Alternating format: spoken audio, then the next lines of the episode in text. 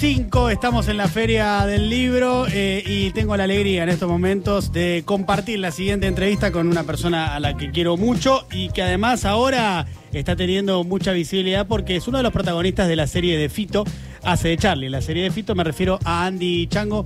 ¿Qué haces, Andy? ¿Qué hace, Dieguito? ¿Cómo estás? Bien, sabés que vine por vos, ¿no? sé. El esfuerzo de llegar hasta la rural, caminar todo esto. Es el cariño que te tengo. Eh, sé, o sea, para mí que estés acá es una demostración palpable, cristalizada del cariño que me tenés. Sí, para mí también. Claro. Me alegra que quede puntualizado. Quedó puntualizado. Listo, adelante entonces. quedó, quedó puntualizado y está muy, pero muy eh, aclarado. Em, hablábamos antes de que arrancara la entrevista que, eh, claro, vos la serie de, Fito la filmaste hace un tiempo largo ya y ahora- Para mis tiempos, ¿no? Fueron los tiempos normales que tarda en salir una serie. Lo que pasa es que a mí en poco tiempo me pasan muchas cosas. Un jardinero de casa eh, común que hay ahí en el barrio me dijo, Andy, es que a vos en tres, mes- tres meses te pasa lo que a mí en cinco años.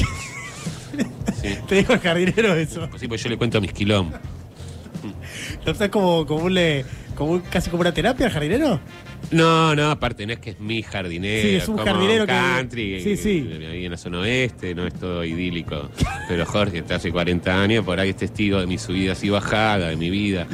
Y, y así es. Y le contás cosas, está muy bien. Em, ¿Tenías miedo cuando te dijeron de hacer el personaje de Charlie para la serie de Fito? O, o- o, no sé, interrogantes, ¿qué te pasaba? Pánico, pánico, ¿no? La duda si aceptar o no. Eh, sí, ese día me desperté a las 4 de la mañana con un ataque de pánico fuerte. Llamé a la psicóloga al otro día, le dije, Daniela, no, esto no se hace. Me dice, pelotudo, lo tenés que hacer, tenés que quedar bien con tu amigo Fito, que te bancó la muerte de tu hijo toda la vida y tenés que ganar guita. Bueno, está bien, si vos lo decís. Y, le dije que sí, nada, dije que sí por Fito, que lo amo y fue mi amigo toda la vida, lo es. Que no tengo tantos tan valiosos como él. Y me tiré de cabeza en un momento que hubiera preferido preservar mi sistema nervioso central, pero a la vez fue un desafío artístico de esos que no puedo rechazar. Misión Imposible 10. Hacer de Charlie García en un país donde si lo haces mal y vos no sos actor, te crucifican y no podés salir a la calle el resto de tu vida porque te va a verduguear todo el mundo. Era Sí, mucha presión, Andy. En mi mente sí. Eh, no, no, te lo digo también, eh, de afuera era presión. Sí. Ahora que vos lo relatás y lo contás, evidentemente es así. Eh, por suerte salió genial, Sí. ¿No? Sí, o sí, sea, quedaste sí. con- yo, a mí me gustó mucho, pero vos quedaste conforme. con Yo quedé muy satisfecho, sí, sí. sí. Para mí descubrí una faceta muy interesante, un oficio nuevo que es ser actor. Sí. Muy interesante, sí, sí. O sea, lo disfrutaste, mientras lo hacías, lo disfrutaste.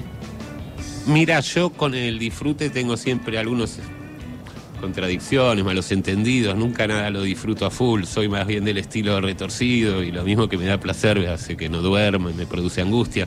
Entonces no sé si disfrutar es el verbo y era mucha presión para el pobre de mí. Claro. Pero sí que hubo momentos de delirio que para mí no tienen precio, donde sentí que era Charlie de verdad, tocando de verdad. Y sentí todo el poder del bigote y, y sentí una magia, jugué un juego virtual que era ser Charlie García y yo me lo creí y fui feliz. Fuiste feliz. eh, estamos con Andy Chango ahora eh, hablando de un capítulo de su vida que es reciente que tiene que ver con la serie de Fito Páez. ¿Charlaste mucho con Fito para, para la serie, para tu personaje? No, no, yo creo que Fito me llamó más bien último momento. Ya habían probado varios Charlies, ¿eh? creo que había una crisis y que lo que te digo era una misión imposible, porque todos son pibes más jóvenes que no vivieron ese tipo de locura. Claro. El, el único que tiene 50 pirulos ahí hace que hace un Charlie de 30, 28, con la magia en el make-up de Oscar Mulet, un poquitito, unas tiritas que por ahí me decían dos centímetros más joven. Pero el resto eran todos actorazos jóvenes, Ivo Horchman, mi carrera, Dari, bueno, Campi hacia de padre, pero el Sí, resto sí. eran todos jóvenes. Y, y el único que había vivido el rock y esa época era yo y al final había algo en Charlie que parece que era irreemplazable, que no, por más que estudies actuación, si tenés 25 años y no viviste esa locura, por ahí no lo puedes transmitir. Había- No lo sé, yo entiendo que tiene No. que ser algo parecido a eso. Y- pero había algo de Misión Imposible. ¿Y eh, te llamó Fito o te llamó quién? ¿Un productor? ¿Quién, No, no? Fito. Fito directamente. ¿Y qué te dijo? Che, ¿tenés ganas de hacerlo así? Y vos dijiste. Eh, no me dio mucha opción. Este, no, me dijo, "Cha- Andy, tenés- tengo una noticia buena y una mala. La buena es que vas a hacer de Charlie, vas a hacer. Esa noche yo me despierto a las 4 y digo, no hablo con mi psicóloga, pero Fito, esto no se entera. Yo siempre un sí y siempre devolviendo esa amistad de toda la vida. Claro. Y vas a ser de Charlie eh, en la serie sobre mi vida y tal.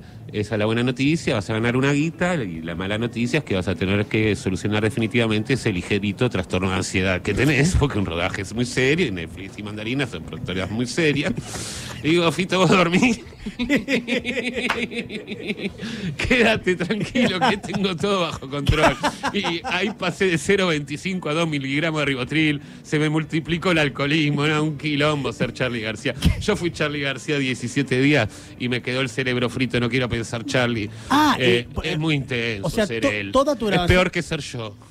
Bueno, parecido. ¿Sabes que cuando lo conocí en la casa de una amiga en común, la primera frase me la recuerda siempre mi amiga, Laurita? Lo primero que le dice Charlie es, este es peor que yo.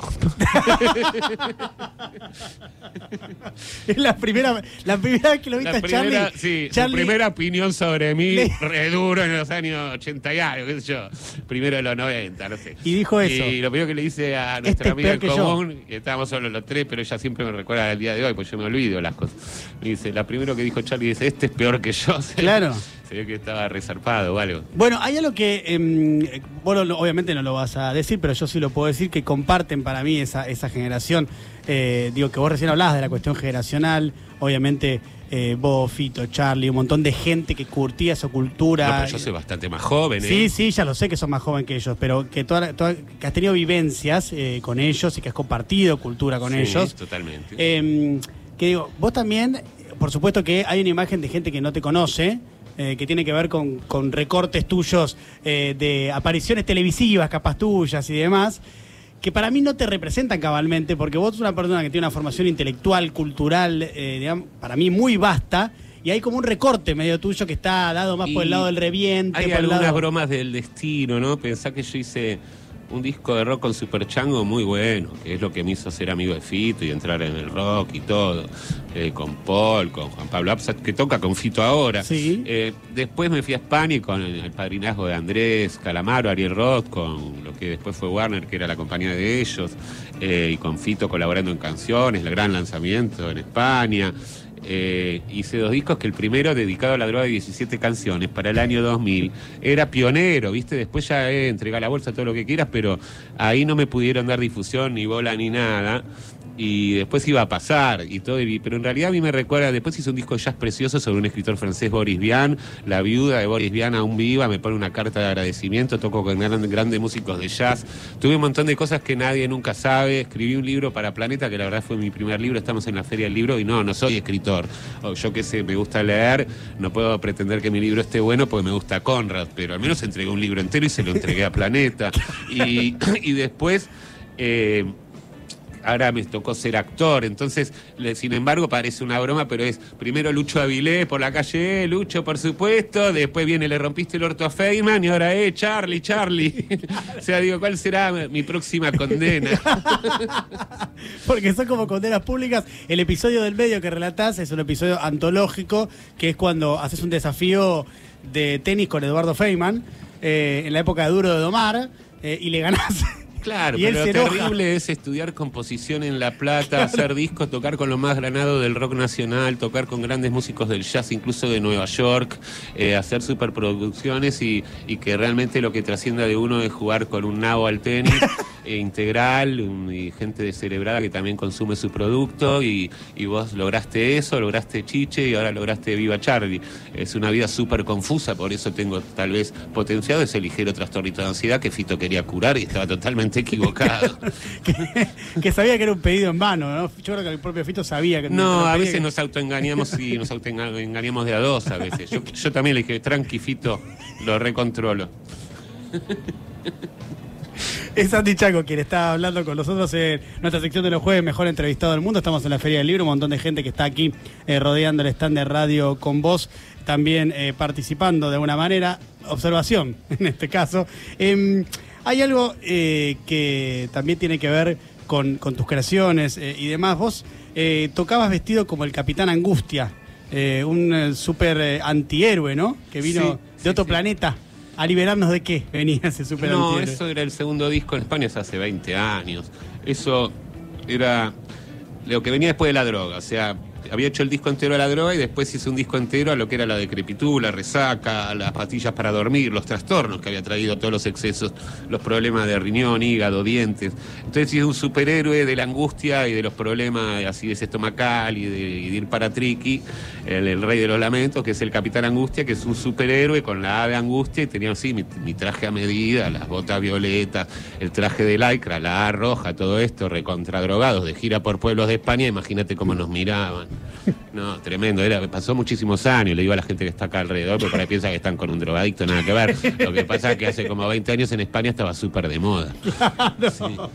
Eh, ¿Y eh, tuviste muchas recorridas con Andrés en España? Sí, muchísimas. La verdad que en España es donde profundizamos muchísimo en la amistad y la convivencia. Tuvimos todo tipo de experiencias musicales, también escribimos en un periódico y sobre todo éramos recontra amigos. Ahora, después de muchos años de no hablarnos, el otro día eh, nos escribimos con un cariño enorme. Son cosas cíclicas a veces, ¿no? Los reencuentros y las cosas. Eh, pero fue una época muy linda esa. O sea, ¿la recordás con, con, con qué? ¿Con melancolía, con nostalgia? No, no, no. Pero yo de cualquier relación trato, ¿no? De siempre quedarme con, medir siempre por lo más alto que me dieron, ¿no? Si después alguno de los dos bajamos. Siempre ese momento de apogeo de una amistad o de una relación es lo que queda en la vida y la sumatoria de todos esos momentos es lo que uno se lleva a la tumba. ¿Por qué decías hace un ratito, eh, cuando hablabas de Fito, uno de, decías uno de los pocos amigos, amigos que, que tengo? Porque con los años nos vamos volviendo complejos y al ser yo itinerante y estar en España, cambiar de ciudades, cambiar de entorno, pasar del cine, del rock, abrirme del rock, irme allá no sé qué, dar vueltas, ir, volver, decir y en fin, no hice lo que es un núcleo de pertenencia de gente yo si quiero, no entiendo, creo que si la inteligencia artificial me tuviera que otorgar un sector o grupo social no encontraría dónde meterme. sí. Como si estás a chat GPT y le preguntás a dónde pertenece Andy Chango, lo volvés loco. Y sería como una estrella pobre, no sé. ¿Qué dice, ¿Qué dice ChatGPT? Un loquito lindo, no, pobre, no, no tengo problema de guita, pero quiero decir, soy mucho más famoso de lo que cobro por trabajar, obviamente. Claro. Porque soy famoso por estas pelotudeces que venimos mencionando. Andy, y con respecto a esto de en, 17 días que filmaste toda la, serie. No, fue un montón ah. de tiempo. Fueron 17 sesiones, que no es lo mismo, ah. y distribuidas, y después hubo que cantar, ¿no? Fue mucho tiempo lo que... Eh, eh, no sé, no recuerdo exactamente. Pero meses. Sí, ah, sí, olvídate, ¿no? Ah. no es que se había concentrado todo en esas dos, tres semanas. Un día o dos seguidos y yo ya tenía que estar cuatro en la cama. No sabes lo que es ser Charlie García, Dieguito. No, de verdad que da filtrado. Yo no sé cómo hace el chabón, es de titanio. Pensé que Charlie todavía está vivo. Sí. Y, fue Charlie García. Se y viene bancando a él mismo hace como 50 años, re loco más o menos. Claro, claro, claro, claro. Y para interpretarlo, eh, ¿tomabas algún tipo de caracterización en particular o lo observaste mucho o era solamente con lo que vos ya tenías de él, lo conocías? ¿Qué, qué hiciste? ¿Cómo? Una mezcla de cosas. Estudié la gestuálica con Julio Otero, que fue mi coach y que es una genia. Eh, un par de fines de semana mirando videos, copiando gestos, anotándolos, la guitarra, que yo toco el piano, a ver cómo se la colgaba, cómo, guitarra, cómo se la sacaba, cómo la rompía, eh, estudiando los shows, las canciones que había que hacer, mirando el original y copiando, eso sí, es muy de actor, y anotar los gestos que en cualquier escena que me pidieran, yo tenía una lista de gestos para ir apelando inconscientemente. Mismo te lo digo y ya me empieza la mano a quebrarse tipo Charlie, ¿viste? Está automatizado. Te juro que te iba a eh, decir. pero yo creo que para que se note que soy un actor de calidad tengo que hacer lo contrario, venir con barba larga, no cruzar las piernas, no quebrar la mano y decir, no se parece nada a Charlie García, que bien lo hizo. Eh, sí, hice esa preparación, pero la realidad es que el proceso fue más interior, fue decir, mira, me estoy tirando la pileta, eh, gente, hay actores más preparados o lo que sea, pero yo lo que voy a hacer es creerme que soy Charlie. Y como yo tenía un Andy Chango de hace 30 años que era recontra zarpado, como bien expresó Charlie cuando nos conocimos, y como era rockero, y como era falopero, y como un montón de cosas, y tenía un Charlie interior que lo tenía sellado, porque si no me voy a morir pasado mañana, entonces tenía una cosa que que hace 20 años había dejado de lado y saqué afuera un pequeño Andy que era un Andy influenciado por Charlie, que era un Andy joven que quería ser estrella de rock. Entonces también yo tenía un sello, como en las películas de Naruto, las cosas orientales que tienen un poder sellado, y lo saqué y saqué mis demonios, volví como a tener 20 años yo. Que ya me parecía un poco a Charlie. A eso le puse la soberbia de Charlie y creerme un genio, que es lo que me pasaba a los 20 años y ahora ya no. Pero es fácil, con dos copitas me volví a creer un, genio, me sentía Charlie García, me ponían un par de engaños, ya sentía que Fito era Fito, Fabiana Fabiana, yo era Charlie, los instrumentos sonaban, la música sonaba, estaba en los estudios Panda, estaba Crochique, el dueño, yo había grabado en esos estudios, estaba el Ale Avalis de verdad, Oscar Mulet, el del make-up, el genio, el mago del make-up, me hacía aparecerme y la, el vestuario increíble y yo me creí todo y jugué como un nene de dos años, como un mono con una navaja en una superproducción. Inconsciencia total, que acertó Fito, acertó. Salió bien. Están todos Y recontentos. sí, es que tu personaje para mí es hermoso. Aparte es como, te metes, es como, está Charlie ahí, ¿entendés? Que yo te decía fuera de aire que es muy difícil hacer eso porque Charlie, Diego, tres, cuatro más, son personas tan conocidas, tan populares, tan... Claro, amor u, u ¿Cómo haces odio. para, Es- cómo haces para interpretarlo? o te adora, no te crucifica, no tenés chance. Es como hacer de Maradona en la serie de Batistuta. Claro. claro, exactamente. Una de las cosas que yo conté el otro día que me pasaban a mí, Andy, cuando, cuando vi la, la serie, me, me la devoré en dos días, eh, viernes y sábado pasado. Salió el, creo que el jueves o el miércoles, yo la vi viernes y sábado. Eh, que mm, me fascinaba, para bien, eh, esa admiración de Fito por Charlie y que eh, le da tanto espacio en la serie y sobre todo en los primeros capítulos, ¿no? De la influencia que tiene eh, Fito de Charlie. No, para que te des una idea, y me lo dijo el productor también de acá de Mandarina, pero Fito sobre todo, le importaba más que Charlie quedara bien parado y quién hacía de Charlie que el propio Fito, la serie y todo lo demás. Para Fito, para Rodolfo Páez, lo más importante de este proyecto es que Charlie no nos cagara puteadas a él y a mí. De ahí todo lo demás estaba en segundo plano. Porque, claro, por eso fue a buscarte a vos, porque confiaba mucho en vos, porque sos su amigo. No, Entonces- no, no, no, yo soy amigo de Fito. Por sí. eso de Fito digo, eso, por eso Fito No, no, no, él, Fito tuvo una visión. Nos tiramos a la pileta juntos, podría haber sido un fracaso. Yo me podría, eh, me podría haber salido realmente 100 veces peor. Podría no haber, qué sé yo, podría haber pasado un montón de cosas, Dieguito. Sí, sí, sí, sí, sí, Pusimos sí. todas las, pero no fue solo Fito y yo. Había estaban Carlos Banderas, Oliverio, los músicos de Fito que cuidaban la música. Había un equipo de cuidar a Charlie, Ale Avali. Vamos a cuidar a Charlie, que nosotros sabemos quién es, cómo estaba en esa época. Vamos a. Había un pequeño equipo de preservación de la figura de Charlie García, por supuesto. Y para el director de todo esto, el orquestador era el propio Fito, desde ya. Y nosotros mismos, ¿no? Estar Sí. representando a Charlie, siendo músico y estando en el entorno, y es algo casi un, eh, imposible y también en cierta forma una aberración, solo se puede hacer a través de Fito Páez y de esta manera, pero si no, imagínate si yo me pone un aviso, se busca Charlie García para series sobre la vida de Fito Páez y yo voy a ir al casting, Dieguito. Eh, Hay otros 500 mil oficios que tampoco haría, pero los pondría primero. Y cuando, cuando te viste en la serie eh, por primera vez, ¿qué te pasó? Mira, la primera vez me mostró el director como en primicia en una fiesta en su casa y no le di ni bola. Me fui a la terraza que la estábamos pasando bomba, tomando unos drinks, eh, y me daba un poco de miedo verme, me veía a mí con bigote, no, no, no estaba en la situación. Y cuando lo vi ahora este fin, de igual que vos, Ah, la viste ya con el estreno. la van premier, todos la habían visto, me habían mandado el link y yo felicitando a todos sin haberla visto, no, diciendo no la vi a la mitad, en fin, el estilo habitual, porque yo la quería ver con mi hija. La gracia de todo esto era verlo con mi hija Martina de 20 años. Era lo más gracioso que me podía pasar. Entonces esperé y me perdí, hice mil notas sin ver la serie.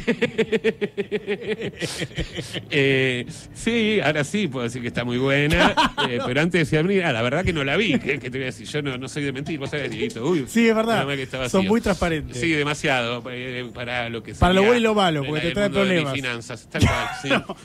Y, la- y- y Martina, ¿qué te dijo cuando lo vio con vos? No, flasheamos. Le- copó. Papá, la rompiste. Ah, bien. Perfecto. Y la de llorando le emo- se emocionó en una escena que a Fito le matan a los parientes y yo estoy con él.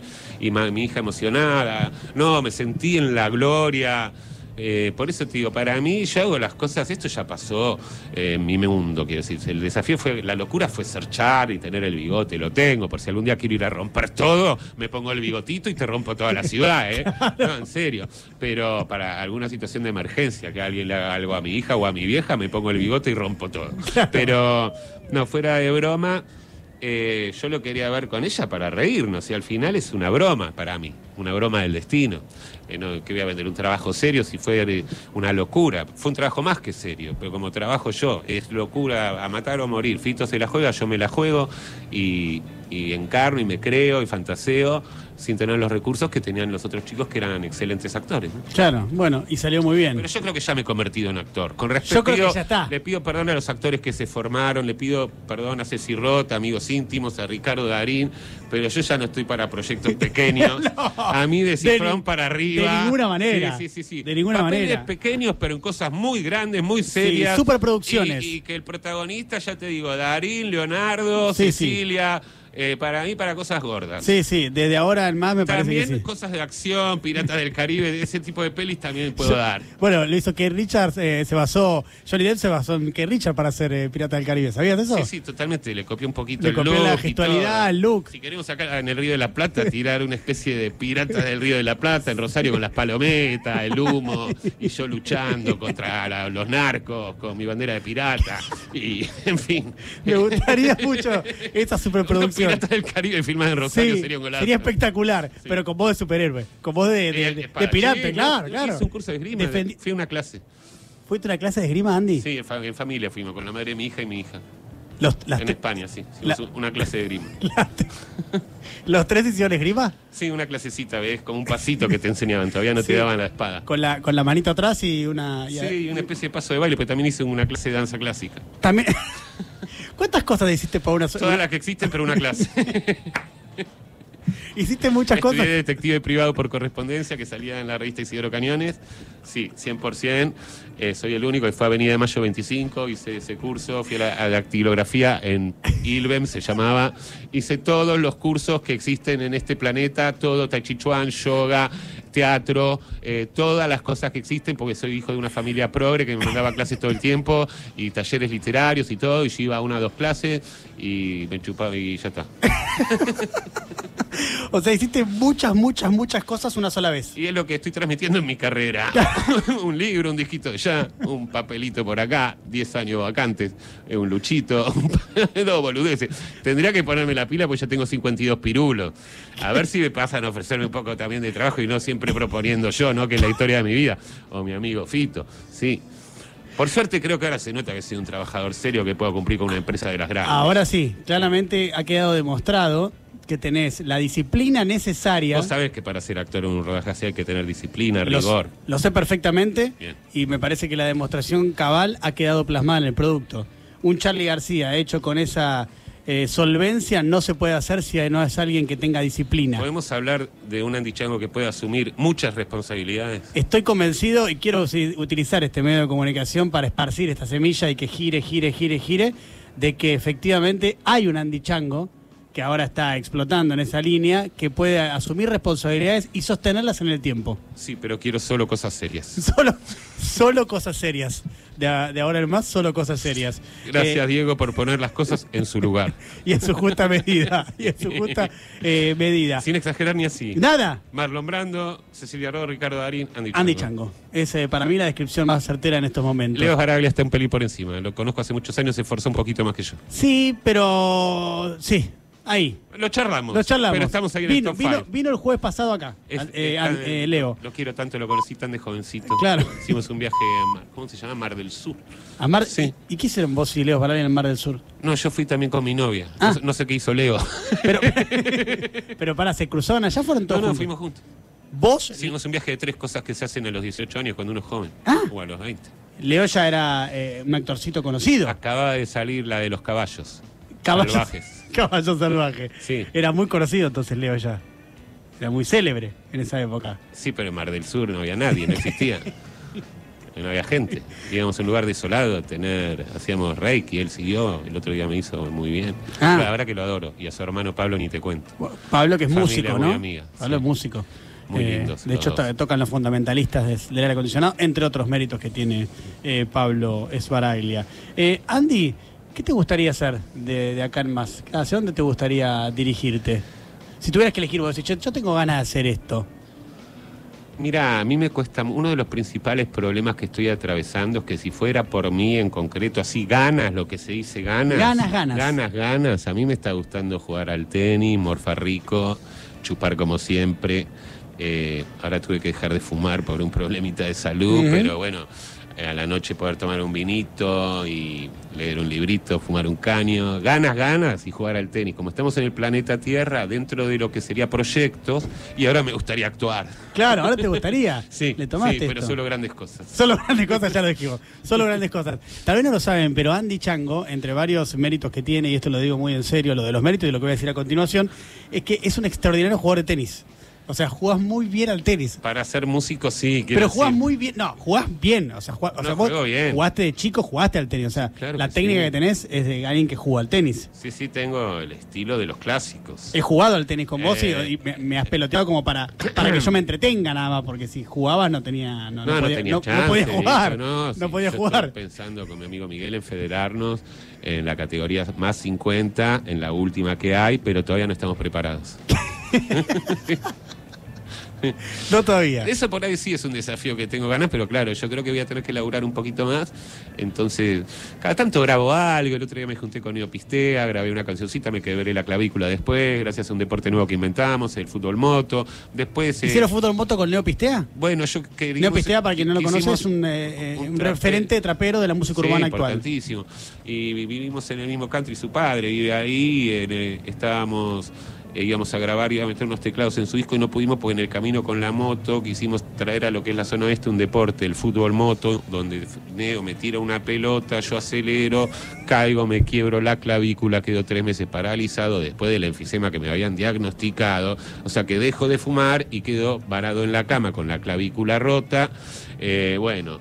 ¿Para qué seguir contando mis incursiones en el trap? Eh, mejor me dedico a la actuación, que es un oficio mucho más seguro. Sí. Andy, eh, me gustaría que cerraras la entrevista como vos tengas ganas. ¿Qué te gustaría decir? Y decir que te quiero mucho y que solo me fumé venirme hasta acá, que además tuve que venir ayer porque tenía que transmitir yo en Futu, eh, eh, por el cariño que te tengo, porque salimos varias veces de noche, porque fui a tu casa, tuvimos noches lindas y te quiero mucho, Dieguito, si no, no había chance. Y también saludar al público presente y a las Claro señoras que que, sí. son encantadoras. Y todo el mundo te saluda, chabón. claro, por supuesto que sí. Re buena onda. Andy, yo también te quiero y ha sido un placer que hayas venido. Bueno, Muchas como gracias. persona te agradezco y como actor también. No, el primer actor, Andy Chaco con ustedes. Gracias, Andy.